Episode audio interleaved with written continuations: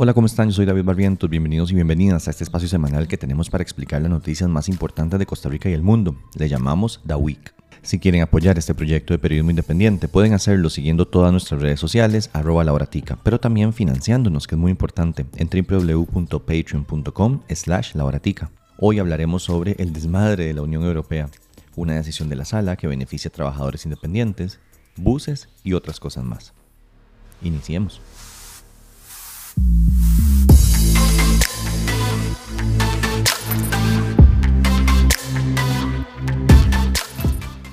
Costa Rica entró oficialmente a la lista negra de la Unión Europea, y es la única vez que me escucharán llamarle negra porque me parece un toque racista. A partir de ahora le llamaremos lista de paraísos fiscales. Empecemos por el principio. ¿Qué es esta lista?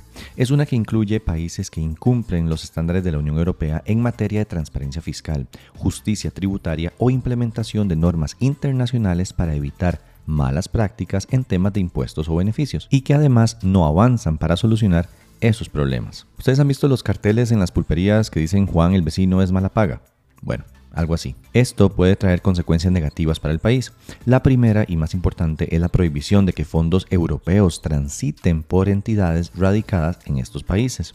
La decisión la tomó el Consejo Financiero, conformado por los ministros de finanzas de los países miembros de la Unión Europea. Pero ¿cómo llegamos a eso? Les explico. Costa Rica tiene un sistema de renta caracterizado por la territorialidad. Esto quiere decir que solo se cobran impuestos por ganancias, renta, que alguien genere mediante actividades dentro de Costa Rica. Sin embargo, la Unión Europea pide que Costa Rica cobre impuestos sobre las rentas pasivas que genera una persona o empresa en el extranjero. Las rentas pasivas son aquellas ganancias que genera alguien por inversiones, como los depósitos a plazo, por ejemplo, o si alguien invierte en acciones de Tesla o Amazon y gana plata a partir de eso. Entonces, digamos que Perico Los Palotes tiene mucho dinero y con las ganancias de su negocio en Costa Rica va e invierte en un depósito a plazo en el Banco de Bruselas. Y eso le genera nuevas ganancias. Esas ganancias son las que la Unión Europea dice que deberían tener impuestos desde Costa Rica, porque si no, se genera lo que ellos llaman una doble no imposición, o sea que no se les cobra ni aquí ni allá. No soy de aquí, ni soy de allá. Pero nos acabamos de enterar de esto. No, obvio no, pero como buenos costarricenses dejamos todo para última hora. Y, para variar, nadie asume su cuota de responsabilidad. Aunque ustedes no lo crean, el actual presidente, Rodrigo Chávez, conoció de este asunto desde que era ministro de Hacienda durante el gobierno de Carlos Alvarado. En enero del 2020, el despacho del entonces ministro firmó el recibido de una carta enviada por Lyudmilda Petkova, presidenta del Grupo del Código de Conducta sobre Impuestos de la Unión Europea, hablando sobre el tema. El presidente, sobre esa carta, dijo que a mí lo que me pidió la Unión Europea fue información, etc. Y eso no es del todo cierto. La carta habla sobre estos elementos nocivos que podrían implicar una doble no imposición y literalmente agrega, los Estados miembros de la Unión Europea dentro del Consejo han identificado un régimen de este tipo en su jurisdicción y les gustaría entablar un diálogo para evaluar si los regímenes contienen los elementos dañinos antes mencionados. No fue solamente solicitar información, le dijeron explícitamente que Costa Rica podía tener uno de esos regímenes. Además, la señora, cuyo nombre y apellido no volveré a intentar pronunciar, le dio recomendaciones a Chávez para solucionar el problema. Chávez, obviamente, le echó la culpa al gobierno anterior. Don Elian, y aquí tengo la carta, si quieren se las podemos compartir, le dice a la Unión Europea, finalmente, la leo, yo no quiero pelear con don Elian, juzguen ustedes. Finalmente, una vez que se cuente con los elementos necesarios para elaborar el proyecto de ley correspondiente, cuando le faltaba un mes para salir a don Elian, se procedería a presentarlo para su discusión en el Congreso a más tardar el 30 de agosto del 2022. Bueno, y del 2020 para acá, ¿qué hicieron? Mandar esta carta el 8 de abril del 22 ¿Presentaron la ley? No. Se comprometieron a presentarla. El último ministro de Hacienda del PAC, Elian Villegas, salió al paso y se defendió y dijo que ellos hicieron su parte. Y es que en 2021 la Unión Europea volvió a recordarnos sobre este tema y nos dijo que deberíamos tenerlo terminado para diciembre de 2022. Es decir, es la Unión Europea la que pone el deadline no Costa Rica. Entonces el gobierno asume un compromiso en dos vías y les dice que los cambios que requieren aprobación de ley ojo, iban a estar por lo menos presentados. Para el primero de esos cambios, desde diciembre de 2021, el Poder Ejecutivo presentó ante la Asamblea Legislativa el expediente 22.848 o sea, un proyecto de ley. Mientras que para el segundo punto, dice Elian Villegas, lo que se hizo fue redactar un borrador de proyecto y se envió a la Unión Europea para que nos dijera si eso era lo que necesitábamos o no. Eso está aprobado. La Brática tiene copia del oficio que enviaron a la Unión Europea. Para la fecha en que el PAC sale del gobierno, o sea, mayo de 2022, no se había recibido respuesta de la Unión. entre el gobierno de Chávez. Y ¡pum! Esta semana nos enteramos que estamos en esa lista de paraísos fiscales. ¿Han visto ese video de Fuck Around and Find Out? Bueno, con la Unión Europea uno no puede andar fucking around porque uno va a find out. O en Tico no le podemos jalar mucho el rabo a la ternera. ¿De quién entonces es la culpa? Yo creo que cada quien debe asumir su cuota de responsabilidad. Me parece que el gobierno anterior debió haber comunicado a los diputados salientes la urgencia del trámite y quizá pudo haber presentado el proyecto de ley mientras le consultaba a la Unión Europea. Y luego, si necesitaba algún cambio, se hacía, como muchas veces sucede. Y bueno, también creo que Chávez y Nogui Costa, el ministro de Hacienda actual, deben asumir su cuota y dejar de echarle la culpa al PAC. Ya el PAC no gobierna, ya ni siquiera está en la Asamblea Legislativa. Llevan nueve meses en el Ejecutivo y el autoproclamado gerente de esta empresa sabía de este problema desde hace más de dos años y han tenido dos periodos de sesiones extraordinarias donde dominaban la agenda legislativa. Que no vengan ahora a hacerse los pobrecitos. El llamado estilo gerencial de Chávez como que no funciona cuando los temas son serios. ¿ah?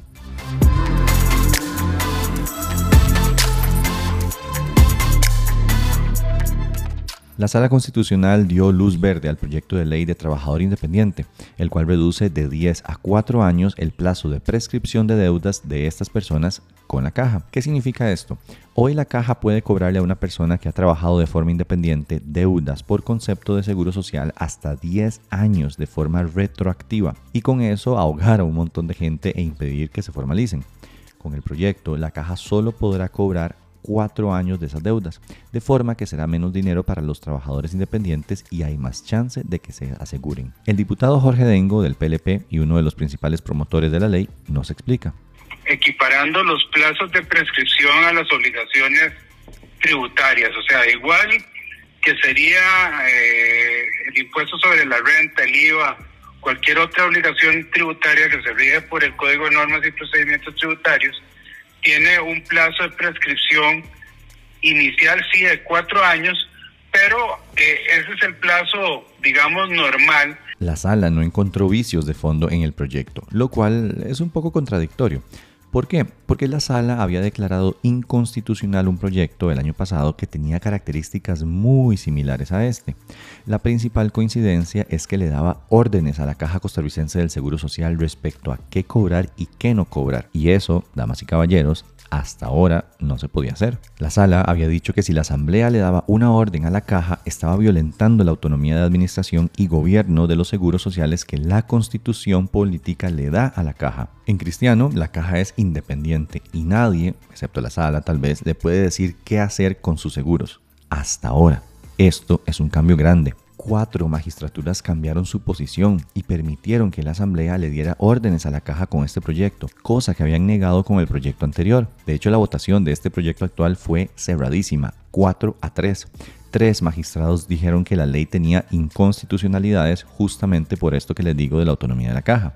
No es un asunto menor, pero expliquemos un poco mejor el proyecto que sin duda se aprobará pronto en segundo debate. Precisamente hay un transitorio que dice que sin importar esa norma que va a quedar a futuro, eh, por un plazo de 24 meses, eh, las personas se pueden ir a, a, escribir, a regularizar sus, sus, temas con la caja y que solo se les van a aplicar los cuatro años. Aquí, digamos, lo trascendental es eh, ese transitorio y también lo trascendental es la situación que crea para muchísimas personas que ya estaban inscritas desde antes y que han tenido problemas con la caja porque precisamente la caja les aplicaba ese plazo de 10 años. Entonces, hay varios escenarios. Escenario 1. Usted es trabajador independiente inscrito ante la caja, pero lleva tiempo de no pagarle a la institución porque es muy caro, porque no ha podido o porque no le ha dado la gana. En ese escenario, asumiendo que usted ha trabajado de forma independiente por 10 años o más, la caja le cobraría retroactivo esos 10 años. Pero con el proyecto de ley usted tiene un chance de 2 años para ir a la caja y decir, ok, acá estoy, arreglemos. Y solo le cobrarían 4 años. Escenario 2 usted es trabajador independiente que nunca se ha inscrito ante la caja. En ese escenario, usted también tiene dos años para acercarse a la caja y decir, ok, acá estoy, arreglemos. Y solo le cobrarían cuatro años. De nuevo asumiendo que usted lleva cuatro años como independiente. Si lleva uno, le cobran uno. Si llevan dos, le cobran dos. No le van a cobrar cuatro si lleva un año trabajando. A ver, escenario 3. Usted es trabajador independiente, está inscrito y ya tiene un proceso administrativo abierto con la caja. Es decir, ya le están cobrando esos 10 años. Cuando se apruebe esta ley, usted podrá ir a la caja y decir, hey, paren la vara, cóbrenme solo cuatro años.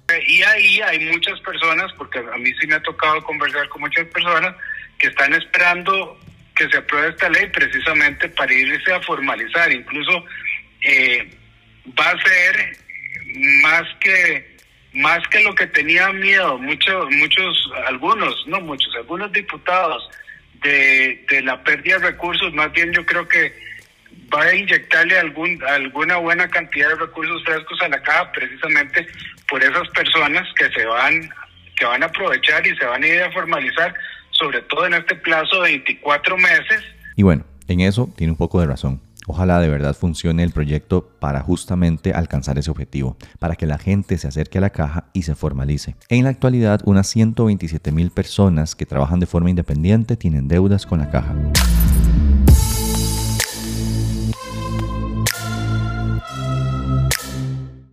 La Asamblea Legislativa receyó otro proyecto de ley que había sido vetado por el presidente Rodrigo Chávez. Esta vez fue uno que saca a la promotora de comercio exterior, Procomer, de la regla fiscal. Cuando el Congreso aprueba una ley, el presidente tiene varias opciones firmarla y que entre a regir o vetarla, ya sea total o parcialmente. Ese veto es como que el presidente le diga a los diputados, mm, no, no estoy de acuerdo con esta ley así como está, no pienso firmárselas, y no entra a regir.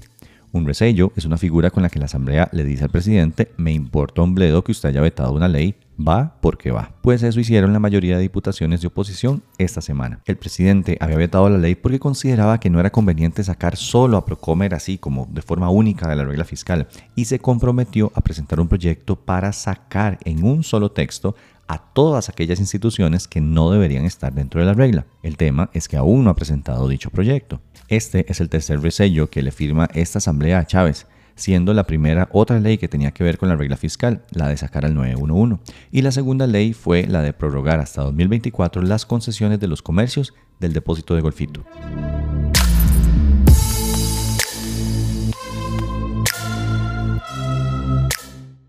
Y como sacado de un guion de Quentin Tarantino, otro bus se prendió en llamas esta semana en Costa Rica.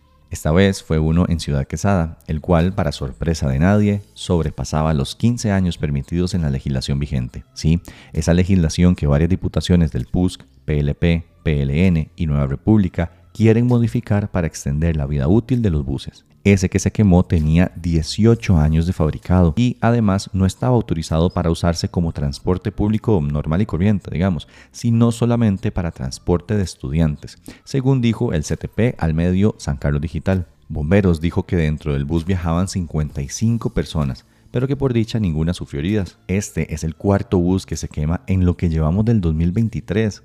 Y yo honestamente no entiendo qué más necesitan los diputados para darse cuenta que extenderle la vida útil es una pésima decisión. No entiendo por qué... Mentira, sí entiendo. Es porque le rinden pleitesía a los autobuseros en este país. Los autobuseros dicen y ellos hacen. Así de sencillo. Y el CTP está pintado en la pared, gobernado por los mismos autobuseros también que están metidos hasta la cocina ahí. Ya es hora de que las diputaciones se pongan serias y cambien la conformación del Consejo. El proyecto de ley 22.502 lo hace. Ahí lo tienen, solo deben aprobarlo. Pero bueno, no sucederá. Eso lo sabemos.